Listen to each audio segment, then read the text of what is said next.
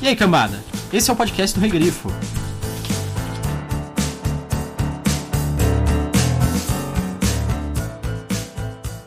Todas as pessoas de minha idade se lembram de onde estavam e o que faziam quando ficaram sabendo a respeito do concurso. Eu estava sentado em meu refúgio assistindo a desenhos quando o boletim de notícias surgiu em meu videofeed, anunciando que James Halliday havia morrido durante a noite.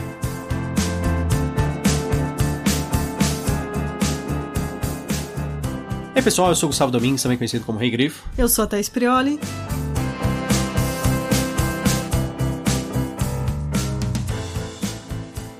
E hoje nós estamos aqui para falar do jogador número 1, um, do Ernest Klein. Mas antes de qualquer coisa, a gente sabe que hoje vocês estavam esperando um Parlamento das Corujas, mas um membro do nosso grupo sofreu um acidente, ele está bem. A gente resolveu por não gravar o Parlamento, então para vocês não ficarem sem nada, a gente tá fazendo esse episódio especial do Rei Grifo que vai sair hoje. Sim, é verdade. A gente pode falar, é o Vinícius, que ele se acidentou, mas ele, ele está um pouco machucado, mas ele está bem, muito bem ainda. Ele é um homem duro de matar. Sim.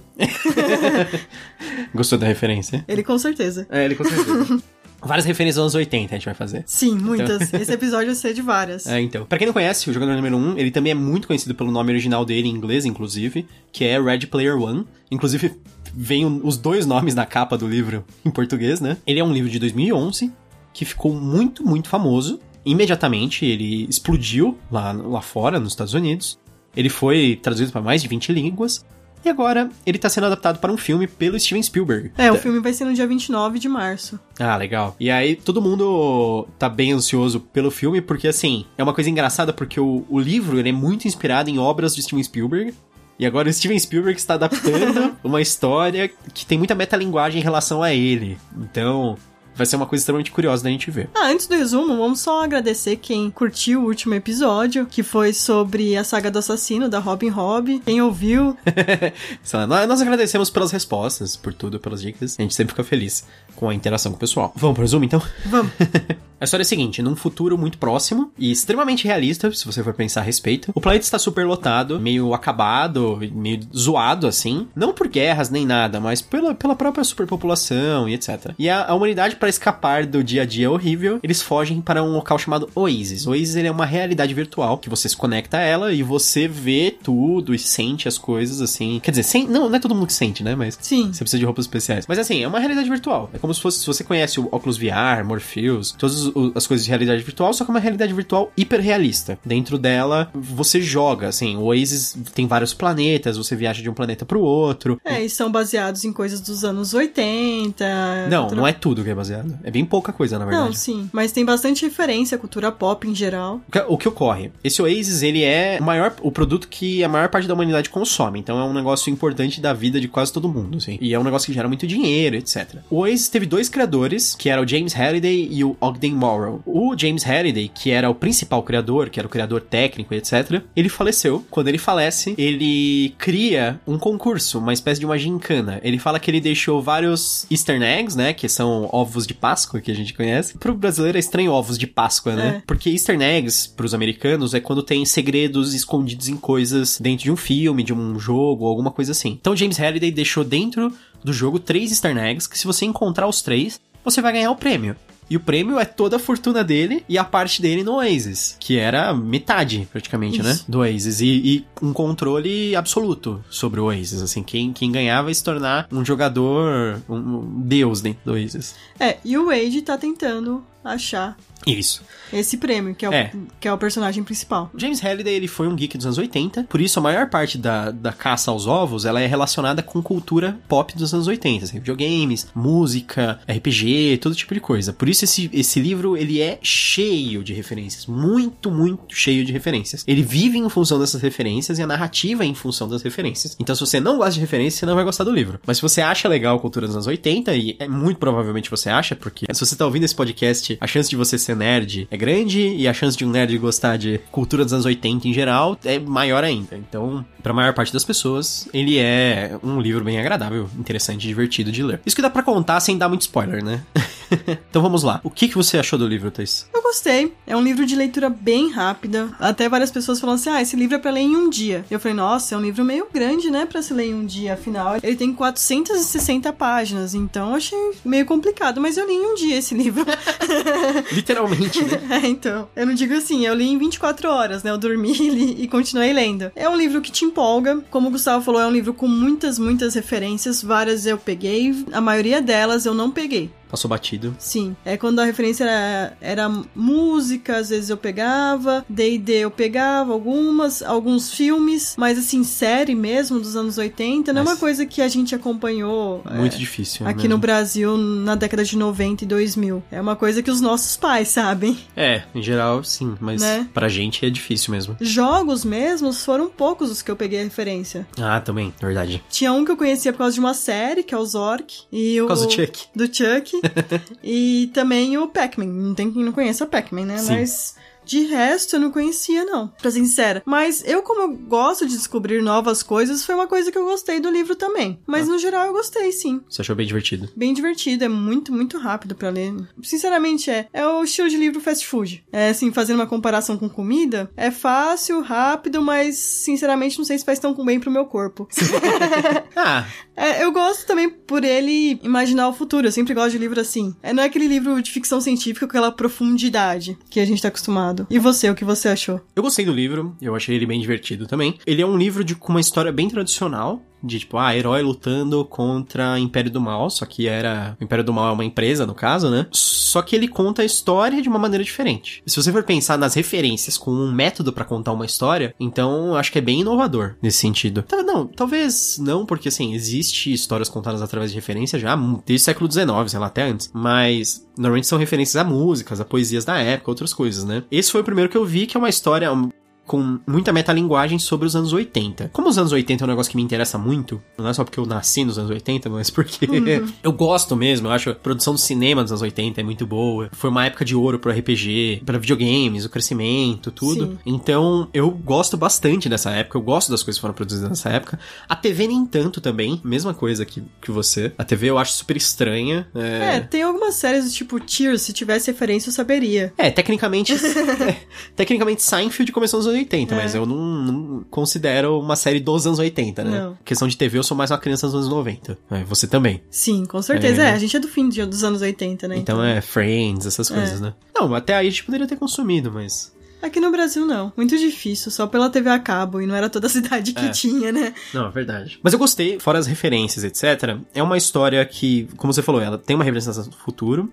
Apesar de não ser profunda, eu gosto da parte que a representação é realista. Eu acho que ela, assim, é umas representações mais próximas que nós podemos falar, ah, tá logo ali isso. Tipo, ah, a humanidade imersa na realidade virtual porque é melhor que o nosso mundo. Sim. Não é difícil ver isso. A realidade virtual, a gente tá numa época que tá avançando bastante. Inclusive, o, o Oculus Rift, que é um dos. O Oculus VR, que é um. É, o Rift é o da Microsoft é, o VR é. da Sony. É. O Oculus, que é, que é o Oculus VR agora, se baseia muito no livro. Isso é engraçado. A, a empresa, ela fala pros novos funcionários lerem o livro. E o livro é super recente, né? Ele é 2011. Sim. Em, em, termos de livro, ele é recente, mas em termos de tecnologia, tecnologia que avança muito rápido todo ano, né? Aí ele vai ser meio que batido rapidamente, mas ele ainda é atual. É, o interessante desses óculos que estão surgindo, né? Uhum. É que, lógico, eles têm a funcionalidade deles para videogames, mas eles também têm muitas funcionalidades para o mundo real. Sim, é verdade. Para auxiliar na mobilidade de pessoas em várias coisas, não é só baseado em games. Eu falei que é um livro fast food, sim, mas a gente sempre precisa de um pouco de fast food na vida de vez em quando, né? Ah, com certeza. Um livro divertido que você não precisa pensar muito, se preocupar, né? Que simplesmente tá ali para ser divertido e entreter. Eu particularmente, eu gosto bastante desse estilo de coisa, assim, do mesmo jeito que eu gosto bastante de fast food. Também. É, não, não faz bem, mas eu gosto muito de consumir. É. Não é que não faça bem, é simplesmente aquela coisa que você acaba esquecendo com o tempo. Eu li faz pouco tempo e já esqueci muita coisa. É, é verdade, isso eu li recentemente também o livro. Eu li no final do ano passado, 2017, e eu já tô meio perdido no, é. na história. A gente teve que, que reler alguns pontos cruciais, porque não é uma coisa que fixa, né? Ele não é marcante. Não. Quando, quando você lê, ele é empolgante, muito. mas ele você, não é o tipo de livro livro que você fica ruminando sobre ele, sobre a história dele, pensando assim, putz, aquilo, né? Aquilo significava aquilo, não sei o que, sabe? Não, não é. Não, mas é muito legal. Não gera tantas reflexões, mas gera bastante diversão.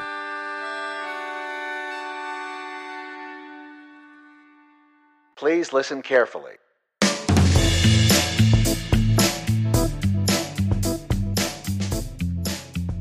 Fascinante. Willy Wonka se encontra com Matrix, seus personagens nerds são nerdmente demais, a ação do livro é imaginativa, sempre cinematográfica, e Klein ainda consegue tecer um romance neste conto de herói e vilão.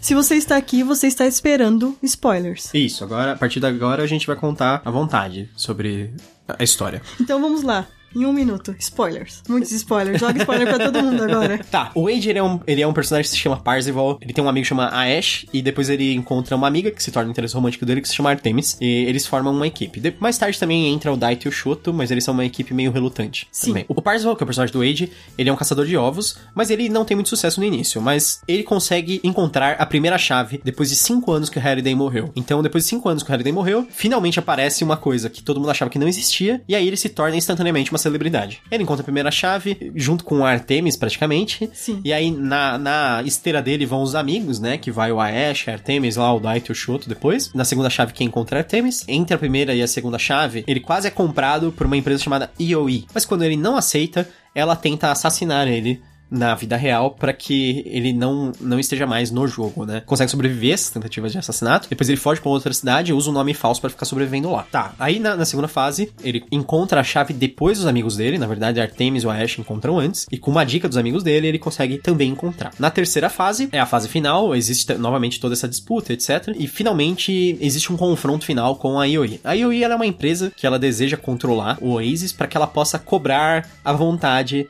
dos usuários. Então ela quer cobrar mensalidade. É Isso. É, tipo a EA. E ainda tem anúncios. Em inglês, quando, do jeito que você fala I- O- I, tipo, fica meio EA. Sabe?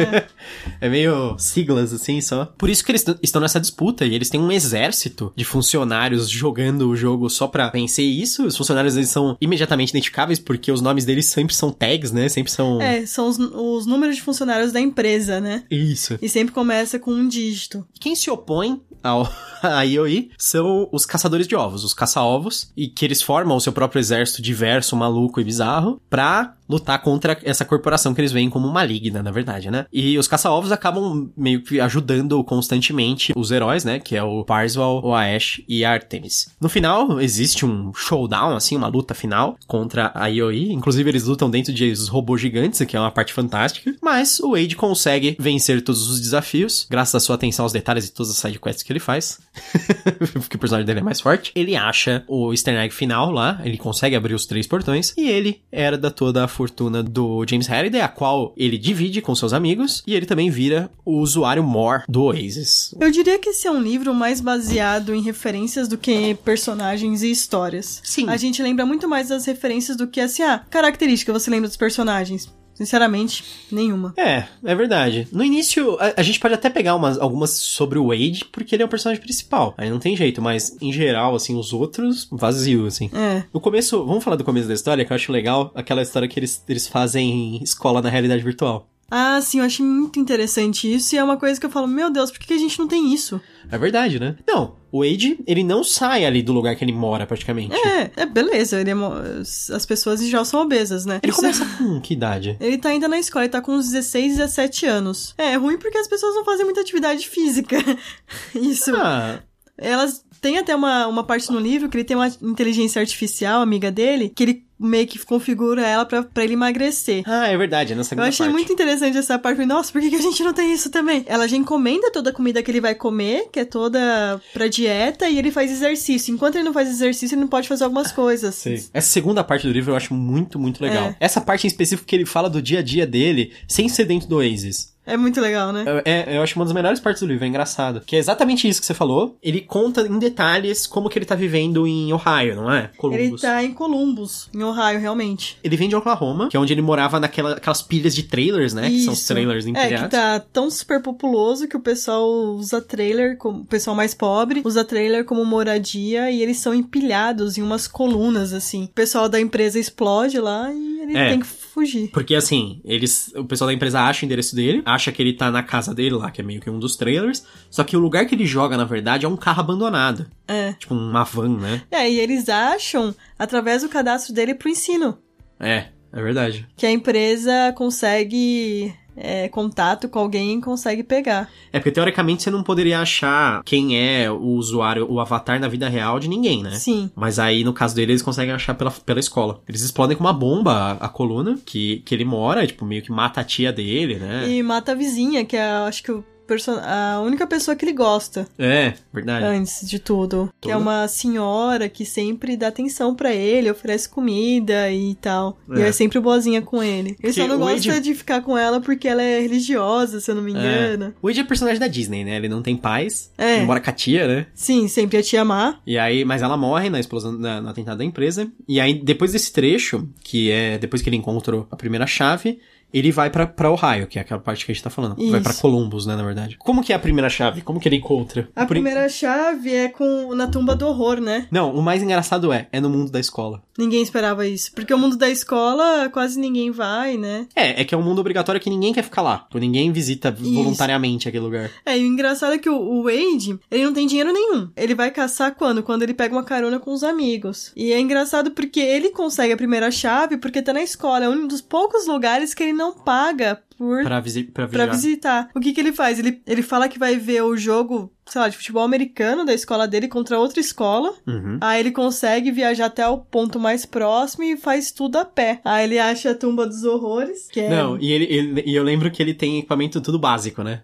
O mais zoado É. possível, assim, né? Ele é, ele é tipo nível bem baixo. Enquanto a Artemis eu acho que ela é muito mais alta, ele é bem, bem baixo. É porque a vantagem dele não é o, o avatar dele ser poderoso. O avatar dele é muito fraco, o personagem. A vantagem dele é o nível de conhecimento que ele tem. Sim. Que ele passa a maior parte do tempo dele vendo tudo de referência dos anos 80. Série, música, jogos. Quando ele acha a tumba dos horrores, ele tá com um livro da aventura pra evitar todas as, as armadilhas que tem lá. Sim, ele já. Não, se não me engano, ele não pode acessar lá dentro. Então ele tem que saber de cor já. Sim. Então ele lê freneticamente, já, já sabe de cor como é a Tumba dos Horrores. A Tumba dos Horrores original, que é do AD&D. Pra quem não conhece, a Tumba dos Horrores, ela foi uma aventura de AD&D dos anos 80, que o Gary Gigas criou, pra ser extremamente violenta e mortal para os aventureiros. Sim. Então por isso que ela que é o desafio dentro. Aí ele passa por ela um desafio normal, assim, simples, porque ele consegue evitar todas as armadilhas e tal. E aí quando ele chega no fim, ele tem que enfrentar o, o Lich Acererak. É, ele já acha assim, puta merda, vou ter que lutar contra esse bicho, eu não vou morrer, certeza, né? É, é muito forte o bicho. Essa parte eu acho muito engraçado, que o, que o Acererak ele pega e faz sair do chão duas, duas máquinas de fliperama, de arcade, assim, e eles têm que jogar o jogo Joust. Isso. O jogo Joust, que é um joguinho que são dois caras, um montado numa avestruz e outro montado num não sei no que, fica tentando se matar. É um jogo dos anos 80, de arcade, bem simplesão, assim. Você você consegue achar no YouTube ele fácil. Eles disputam e ele jogava muito bem porque ele jogava contra o Ash. Sim. Esse jogo, né? Bastante. E é até uma coisa engraçada que ele fala assim: eu quero. Ele sempre jogou com a Ash do lado, se eu não me engano, esquerdo. Sim, E ele fala pro. Lich. pro Lich fala assim. Ah, eu posso trocar de lado com você? Ele falou, lógico. Daí ele pega e troca de lado. Aí quando ele encontra. A primeira vez que ele encontra a Artemis no, ali na tumba, ela fala assim: Nossa, você perdeu tal, né? Que ela fala que tá indo lá faz mais de mês. Dele, ah, fala, é, realmente, tal. Ele não conta que venceu, né? Aham. No fim das contas, ela acaba descobrindo que ele venceu. E ela fala assim: Você tem alguma dica? Ele fala, ele fala assim: Ah. Tenta jogar de tal lá, do lado esquerdo. Aí ela consegue ganhar também. Que essa é a parte interessante, né? Quando ele chega lá, ele descobre que ele não foi a primeira pessoa que encontrou o local que tá a chave. A Artemis encontrou já faz, acho que não sei se faz mais de mês, mas faz algumas semanas. Sim, sei. E ela conseguiu chegar até o fim, só que ela não consegue vencer o Acelerac no É. Joust. Esse é o problema. E ele, ele não consegue vencer imediatamente, né? Não, ele consegue de primeira. É que ele joga um melhor Logo de, de ele já... três. Ah, tá. Mas ele pede pra, pra trocar na última só? Eu acho que ele pede pra trocar logo na segunda. Aí ele ganha as duas. Ah, tá. Entendeu? Entendi. É, então. Aí é engraçado, porque aí ela consegue passar. Aí ela, ela ignorava ele, assim, mas é, ele gostava dela, só que ela não conhecia ele. Porque É, ela... que ela é uma blogueira bem famosa, uma Sobre- caça-ovos famosa. Isso. Ela faz os registros do que ela tá fazendo e todo mundo conhecia ela. E ele, tipo, já tinha meio que uma quedinha por ela lá. Hoje em dia não se fala mais uma quedinha, é um, é um crush. Ela era o crush dele. E ele queria muito conhecer ela. E aí ele fica, tipo, meio, meio nervoso quando ele encontra ela lá a primeira vez, né? Sim. Só que aí ele conseguiu passar pelo desafio e ele deu uma dica que faz com que ela passe. Então ela meio que fica amiga dele, assim. É. E o Ash, amigo dele, acaba ligando os pontos e descobre, porque é amigo dele, onde pode ser. Porque ele fala assim: o cara é pobre pra caramba. Então tem que ser no mundo da escola. não, não só isso, acho que ele consegue ver que o ponto que ele teleportou, um negócio assim. Acho que não. Não? Ele só, só acha que é porque o cara não tem grana mesmo, que tem que ser por ali. Eu não me lembro como é que vaza a informação da primeira chave. Então, sempre que o Parcival. Vamos chamar ele de Parcival porque é assim que ele é mais chamado durante Tá. o livro. O Parcival e o, o Aesh, eles se encontram muito, que eles chamam no porão. Que é Uhum. uma, sa- meio que uma sala de bate-papo virtual. Ah, tem um cara lá. Isso, tem um cara que é Puta. meio que. Ninguém gosta e ninguém sabe porque ele tá lá. Sei. E ele que começa a espalhar os bots que conhece e tal, de onde conhece, daí o pessoal começa também, entende que deve ser mais ou menos por ali por causa disso. É, eles cruzam as informações, que é o lugar que eles tinham acesso, não É. sei o quê, e... Porque assim, o problema é o seguinte, os caras estão procurando lá os, os ovos, os easter eggs, lá, os ovos de Páscoa. Eles têm que encontrar na ordem, não tem jeito, ele tem que encontrar o primeiro primeiro. Isso. Só que existem, tipo, milhares de planetas É. dentro do Oasis. Porque o Oasis é como se fosse um, um cosmo, assim, um universo.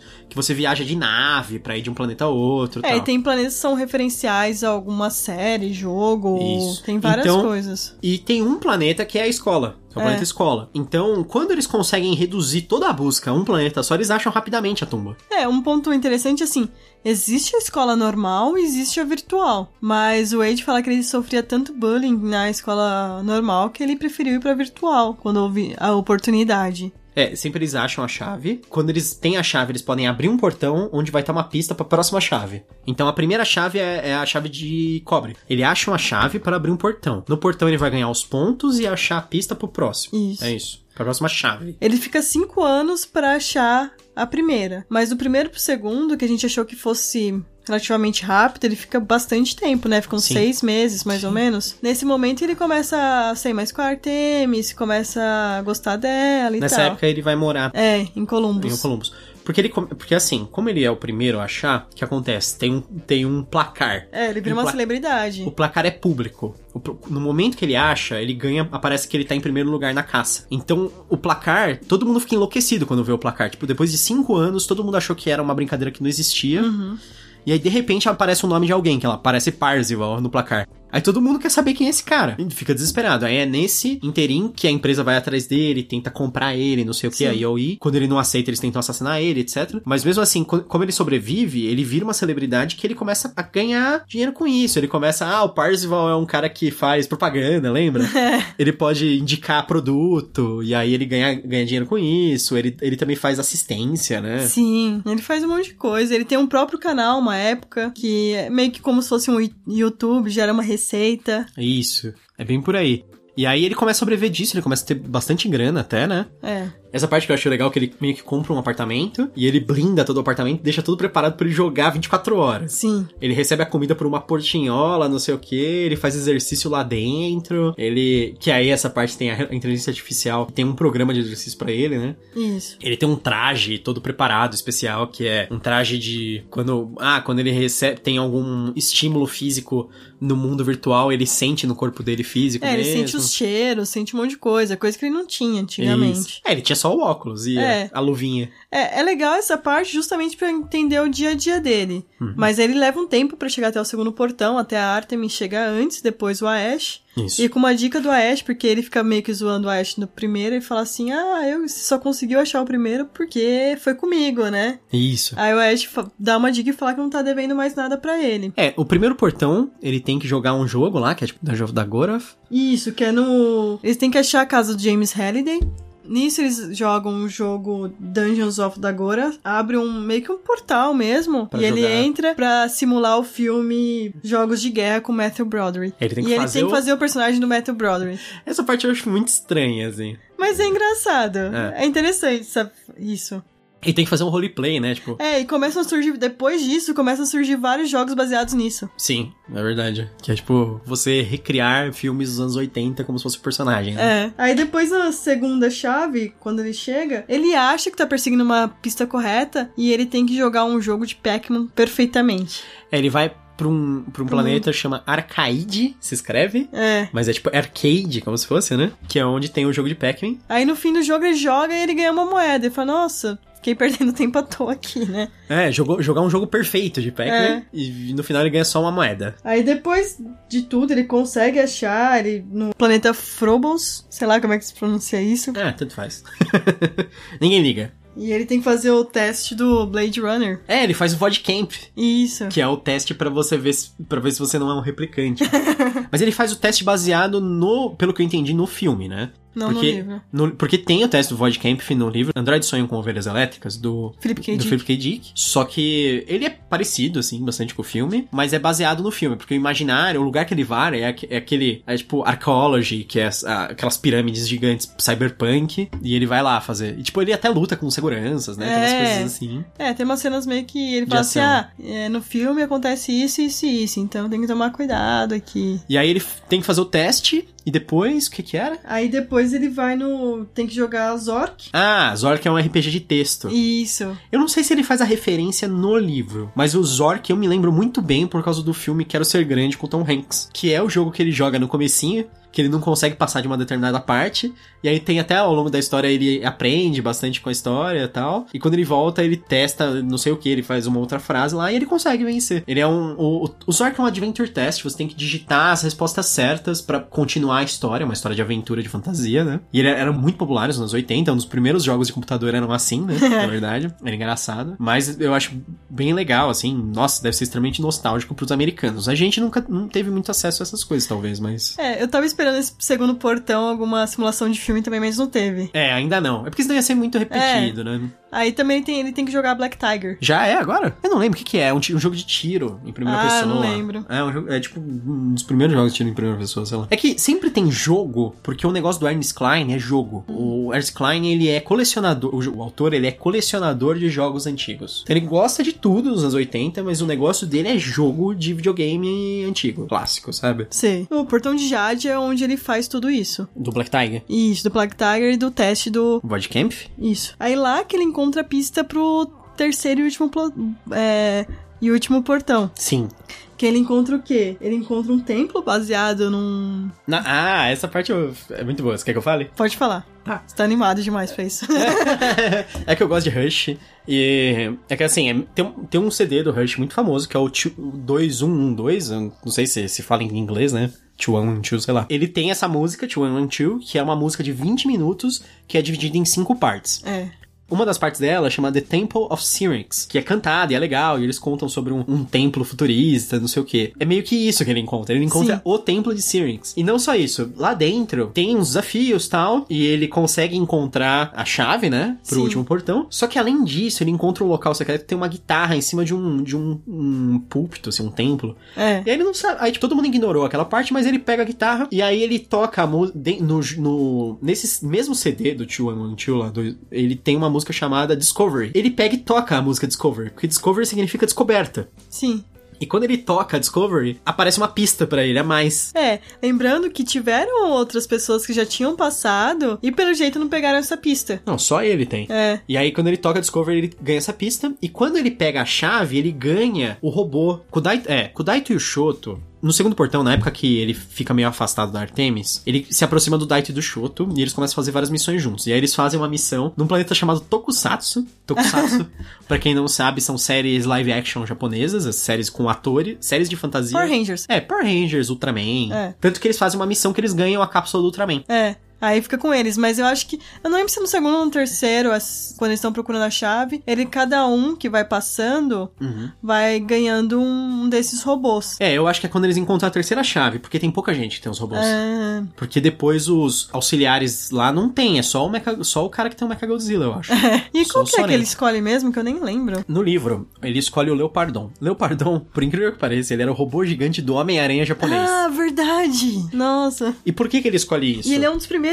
Ele é o primeiro robô gigante É. da história. O Japão fez uma série live action do, do Homem-Aranha, que o Homem-Aranha invocava um robô gigante. A série não fez sucesso, mas esse aspecto era inovador. Não existia ainda nem Power Rangers, nem Jaspion, nem nenhum desses, desses tokusatsu que tinha a invocação do robô gigante. A série do Homem-Aranha foi a primeira a fazer isso. Esse aspecto fez sucesso. E aí, Tem um cara que escolhe um Gundam. O Ash. o Ash. O, o RX-78. RX-78 é o primeiro Gundam também. Primeiro de todos os Gundams. O Ash pega ele. A. Nossa, a Artemis escolhe um muito bizarro, que é um robô mulher, que eu não lembro de onde que é. O Sorento, ele pega um Mechagodzilla, que é do filme Godzilla vs Mechagodzilla. E o Mechagodzilla é um robô fantasticamente forte. É muito, muito forte, porque ele foi feito para vencer o Godzilla, que é um bicho absurdamente forte. Sim. Então, tanto que quando eles vão lutar, eles No falam. terceiro portão. No terceiro portão, o Mechagodzilla é tipo, três vezes maior do que os outros. Mas quando ele chega, ele vê que alguém escolheu o Mechagodzilla É. já. E, e ele, tipo, meio fica meio preocupado. E foi o Sorento, porque o Sorento foi o primeiro. Sim. Acho que o Mechagodzilla era o robô mais poderoso das, das opções lá. Ele escolhe o Leopardon por a- apego emocional. Ele não escolhe É, por ser o mais totalmente. forte. É meio, é meio idiota a escolha dele, eu acho. É, e ele descobre. Aí é uma parte que ele meio que se infiltra na IOI, ah, porque eles estão meio. Quando eles pegam a última chave, eles colocam um negócio que impede todo mundo de entrar no castelo. Uma, um campo de força. É, o, cas- o castelo Anorak. Então ele. Que era o castelo. Esse castelo era meio que o refúgio do Halliday quando o Halliday tava vivo. Isso, E, porque o Halliday ele aparecia como um personagem que era um mago. Que é o Anorak, não é? isso. Aí ele. Ele se infiltra na, I- na IOI justamente pra tentar tirar essa proteção deles. E ele consegue, ele descobre que eles estão planejando é, matar Artemis, o Wade, todo mundo. Eles matam o Daito, eles sabem que eles querem matar o Shoto também. Então, ele. Os dois são japoneses mesmo no final? É, os dois são japoneses, eles não são irmãos realmente, porque todo mundo acha no jogo que eles são irmãos. É, verdade. Mas não, eles só se conheceram no jogo e começaram a se tratar assim. E aí. Assumiram a identidade. né? É, tanto que assim, eles, o nome deles é evocativo. Daito é a espada mais longa, tipo, quando você tem um conjunto de espadas samurais, que é a, meio que todo mundo conhece como a katana e o wakizashi. E a, a espada mais longa é a Daito e a espada mais curta é a Shoto. Sim. Então eles são meio que o irmão maior e o irmão menor. Só que na verdade eles que assumiram essa identidade. Depois que ele descobre tudo isso e ele sai da IOI, consegue sair, ele chama todo mundo pra sala de chat. É a primeira vez que ele fala com Artemis depois de tomar um fora dela. Na E- festa do Ogden. Isso, que é o, era o sócio do. Do é, Halliday. Do Halliday. É que o Ogden ele só aparece Em alguns eventos ele é meio recluso. Mas ele, depois ele revela que, na verdade, ele vive o tempo todo lá dentro. Só que ele tá invisível a todo mundo. Sim. Ele. Inclusive, ele pode monitorar salas de chat privado. Sim. E ele ouviu as conversas originais. Ele tá ouvindo essa conversa, inclusive, em Sintomet, falando assim: olha, se vocês precisarem de um refúgio pra fazerem isso que vocês estão planejando, pode vir pra minha casa. E é o que eles fazem, vão pra casa dele, e lá acontece dele passar, dele, do plano dele de tirar o campo de força protegendo o castelo Sim. e É. passar. Porque ele quer tirar o, o campo de força não só porque eles querem penetrar o castelo, mas é assim: os caça-ovos, eles estão todos do lado de fora do castelo. Tem Sim, um e ele, exército. ele convoca os caça-ovos, Sim. ele fala, e ele solta na mídia tudo que ele achou dentro da IOI. Então tá todo mundo. Todo mundo já não gosta deles. Realmente, é estilo EA.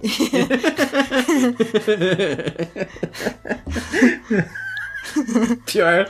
Ganhou duas vezes pior companhia dos Estados Unidos. É, então. A, a, a- BP, a British Petroleum, que causou aquele desastre no Golfo do México lá, perdeu pra EA, a pior empresa. Tá, continua. É, eu não, não, não acho que tenha sido pior, mas, Exagero, né?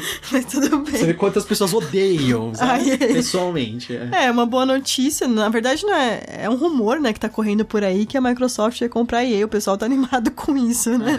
Verdade, ia ser legal. Então, Vamos lá. Os caça-alvos estão lá. Os caça-alvos estão lá e eles conseguem quebrar o campo de força. Tem uma luta, ma- hum, assim, grandiosa contra o Sorento. O Shoto morre. Não, Sim. não na vida O igual o Daito. O avatar do Shoto morre. A Artemis e o a Ashe conseguem progredir na frente. Ah, o Percival... É, o... ele tem uma luta final que ele. O robô dele é muito inferior ao Mechagodzilla. E eles Sim. tomam um pau lá. Ele consegue no máximo distrair ele enquanto os outros estão indo embora. Só que aí ele, Ele, tem. usa o Ultraman. Aí a cartada. É. Aí pra vencer o Mechagodzilla, ele usa a cápsula e ele se transforma no Ultraman. O E é Ultraman. por alguns minutos só, né? Então ele tem que ser bem rápido nisso. É, mas o Ultraman, ele é um personagem de nível de poder do Godzilla, tipo, e do Mechagodzilla, tipo, muito, muito, muito poderoso. É. E aí ele cresce, fica gigantesco, dá os, os ataques especiais no, no Mechagodzilla lá. Essa parte, inclusive, ia ser muito legal se tivesse no filme, eu acho que tem Ah, que ter. sim, sim. É, e aí ele consegue destruir o Mechagodzilla e ele entra por último, atrás deles. Só que quando eles estão entrando no castelo... A Yoi usa um, arte- um artefato que todo mundo imaginava que tava com ela, mas não tinha certeza que explode todo mundo. Que é o cataclisma lá, tipo... Isso. É uma bomba atômica virtual, né? É, e aí depois é. Aí é a parte Não, interessante. os caras falam que não destrói apenas o planeta, ela destrói uma seção de planetas Sim. toda. Diz que mata metade do- dos usuários do, do é, que tava Oasis. quase todo mundo lá também, né? É, então. Aí, nisso, vem a parte legal. Sabe aquele jogo perfeito do Pac-Man? Era uma vida. Ah, a moedinha. É. então ele reviveu. Era um insert coin. Isso. Insert coin, ele, a moeda dele some e ele revive instantaneamente no mesmo lugar que ele morre. com, tipo, Aí- tudo cheio, né? Ele é o primeiro a entrar na casa. E um- a dica que ele tem do Uhum. Rush, que ninguém tinha, é que precisavam três pessoas pra passar Sim. no castelo pra conseguir abrir a porta. E por isso que a Yoi não tava conseguindo. Só ele tinha essa dica. Então ele- eles já tinham aberto a porta, ainda bem. Uhum. Aí ele entra no castelo, ele joga a Tempest, consegue jogar antes de todo mundo e tá todo mundo acompanhando ele e falando. E ele pergunta pro pessoal que tá na casa: e aí, como é que tá? E eles vão atualizando ele. Sim. E depois é a minha parte preferida. Uhum. Ele reencena Monty Python and the Holy Grail, que é o cálice sagrado, Onde pai tem o cara sagrado. como o Rei Arthur e alguns outros personagens. Ele tem que fazer o Rei Arthur nas cenas que o Rei Arthur está, e nas É. cenas que o Rei Arthur não está, ele faz outro personagem qualquer. Isso. Tipo, a cena do Lancelot, ele é o Lancelot, sabe? E assim Isso. diante. É. E é muito legal essa parte. É, porque É. é. legal porque a gente gosta muito de Monty Python, né? A gente Sim, tem até com os. A certeza. gente tem até pops do Monty Python hoje em É. dia, né? Então. Foi assim que o Gustavo me conquistou, então. Eu emprestei Monty Python e o Cálice Sagrado em VHS pra Thaís. Em VHS. É, em VHS. Quando a gente estava no cursinho. Foi um teste pra ver se era louca. Funcionou. Funcionou. Aí eu achei o filme muito estranho no começo, mas depois eu me diverti muito. É, é a ideia. Então aí acaba. Ele. Foi, foi assim comigo também, né? Você também me achou muito estranho. Aí Mas a- você se divertiu muito. Um pouco. aí acaba, ele divide o dinheiro com todo mundo, que era o combinado, né? Uhum. E aí fica junto com o Artemis também. É, É, meio que isso, o fim. Sim. É aquela coisa. O que é legal no livro? Uhum. É, são as referências, não adianta. A gente ficou aqui falando 30 minutos sobre referências. É. É uma aventura épica, cheia de referências. Não tem jeito. É, uma imaginação do futuro, isso é interessante também. Sim, sim, sim. Como é uma universo, um universo virtual, po- pode ter tudo que você conseguir imaginar, pode existir lá dentro. Então ele não precisa de consistência real- realista dentro do Oasis. Então, tipo, tem robô gigante, ele pilota X-Wing, É. ele- eles têm puta, sabre de luz como arma, mas também tem arma mágica de Dungeons and Dragons, também tem, sabe, tem... Tudo, não, não precisa de consistência. Pode ter tudo. Pode ter tudo. O Ultraman aparece, luta, tem Gundam, tem Godzilla, tem. Engraçado que todos esses são japoneses, né? É. O Leopardon também, né?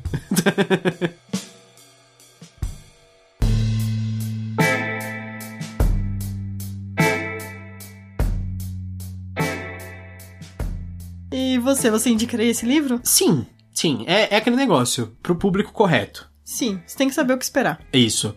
Não, não adianta, por exemplo, sei lá, talvez assim. Meu avô, meu avô gosta pra caramba de livro, ele gosta de livro de ficção científica, mas eu acho que ele não pegaria tantas referências a jogo, a RPG, a todo negócio de coisa. Então ficaria um, um- um texto super carregado Ele não ia entender nada. que ele não ia se divertir. Isso, ele não ia entender o que, que eram as referências. Agora, tem um amigo nosso lá, o Kaid, que faz parlamento com a gente. O Kaid, ele é um monstro de cultura dos anos 80, assim. Ele, ele manja muito, muito mesmo.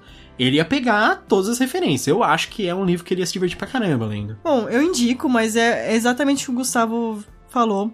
Você tem que saber o que esperar, não é um livro profundo que você vai ficar pensando depois. É um livro que você consome, se diverte, mas depois fica naquela coisa, né? E o filme deve ser a mesma coisa, né? Aquele filme profundo, mas é legal, é divertido, cumpre a proposta do livro, que é, É. entreter. Sim, pra mim, tá ótimo. Então, se você gosta desse tipo de livro, com certeza, é ótimo. E todo mundo tem que ler um livro assim divertido de vez em quando, né? Pelo amor de Deus. Você fala que ele é um livro que eu. Eu não tive a sensação de perder tempo com ele, porque eu li ele não muito per- rápido. é, você não perde tempo, você não tem essa sensação. Tem muito livro que é divertido e você fala assim, nossa, não acredito que eu li esse livro, é muito ruim. Sim. Depois de um tempo. É, E esse já faz, assim, mais de mês que eu li e eu não tenho essa sensação. sim, é verdade. É um livro que é divertido, passa rápido, mas que não te deixa é, naquele guilty pleasure. É, é, é verdade. Ele é só pleasure. ah, é isso, né? É, essa é a nossa opinião. A gente vai ver o filme depois também. E você, você leu esse livro? Tá ansioso pro filme? Espero que vocês tenham gostado do podcast. Até mais. Tchau, tchau. Tchau. E bem-vindo ao Canavial.